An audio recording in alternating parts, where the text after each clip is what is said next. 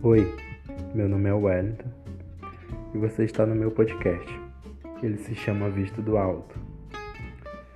E eu gostaria de falar um pouco o que me levou a criar, a fazer essa ideia sair de dentro da caixa. É...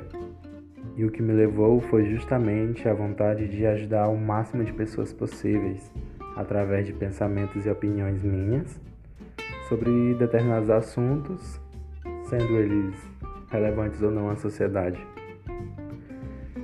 É, eu vejo duas coisas, eu vejo luz e escuridão. E entre as duas eu acho que devemos ser luz. Então, é isso. Espero que gostem e que acompanhem. Tamo junto.